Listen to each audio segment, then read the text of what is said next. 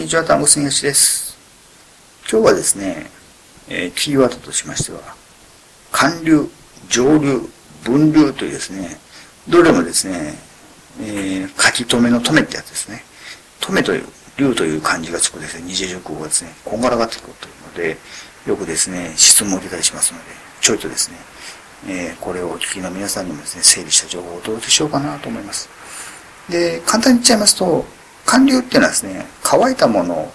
それをですね、加熱しますので、常温で固体のものを加熱してですね、えー、何か、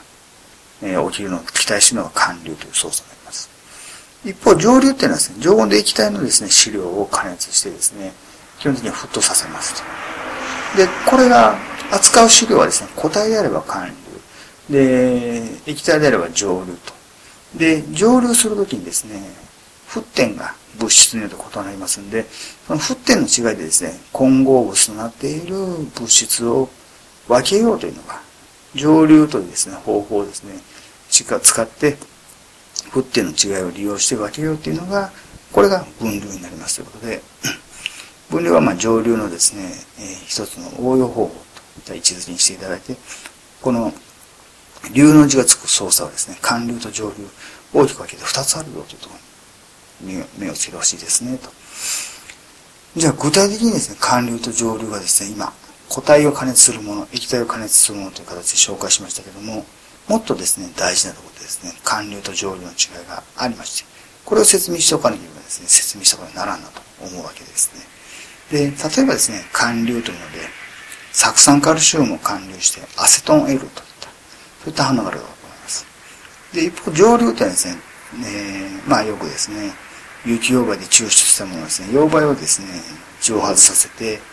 で、残った流分という形で取るか、えー、溶媒よりもですね、蒸発しやすい溶質をですね、先に蒸発させて、それだけを回収するか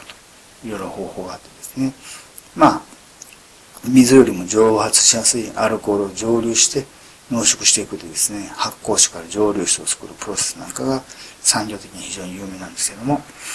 これらのところでですね、一番大きな違い、寒流と蒸留の違いですね。寒流というのはですね、固体を加熱しますので、えー、結構ですね、反応条件、自分の元の条件にですね、高温にさらすことができます。で、高温にさらした限りに、寒流用にかけた物質ですね。この物質に化学変化が起こって、生成物が得られるのが寒流だというふうに考えてみてください。で、様々なですね、物質が混ざっている木炭を寒流しますと、化学反応が起こって、揮発性の成分は全部追い出されて、木作液となって、で、後にですね、ほぼ純粋な黒煙に近い木炭というのが残りますよというのが、これがまあ、昔からの炭焼きの理由で、中の理屈でございましてえ、元のですね、生木の状態でですね、様々なですね、炭水化物とか、あるいはですね、精油成分など混ざってるんですけども、これらを一旦ですね、全部化学変化を起こして、黒煙とその他の気圧性の物質に分けるっていうのが、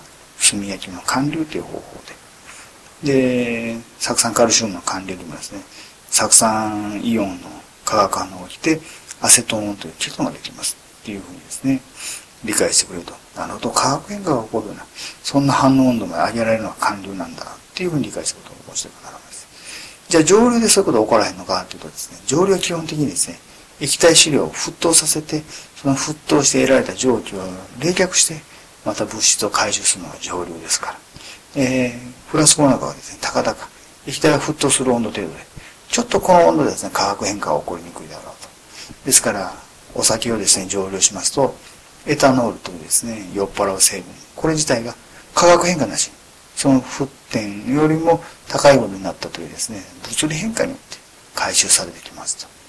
で、あくまでもですね、化学反応式で、反応前と反応の前後で、えー、物質が変わってないので化学反応式かけないというのが上流かなと。で上流はあくまでもですね、分離生成の技として、混合物を純物質に分けていくときの分離生成のテクニックとして登場するものであって、で、完了というのはですね、これは混合物でなく、純物質を管理してもですね、化学変化することで、二つ以上の生成物が出るというふうなことは起こりますと。で、そんな風にですね、化学変化を伴う、そのために高温にするために、固体をそのまま加熱する寒流というのと、化学変化を伴わない物理変化のみの蒸留というのは液体を加熱するだけで十分その温度の範囲で起こせる。というですね物理変化に対してですね化学変化というのは化学結合値のですね大きな反応熱を一つに高温にしなければならない。という形でですね寒流と蒸留っていうのはですね整頓していただいて蒸留の方はですね物理変化で沸点の違いで分流という方法もできますよと応用としてですね、えー、こういうにしてですね生成を進めていくことができますよというのをですねここでですね、整頓していただければ、有機化学のですね、化学反応を伴う方法と、ただのですね、生成分離のですね、方法と、という形でですね、きちんと分けて理解できるんじゃないかと思います。それではまた。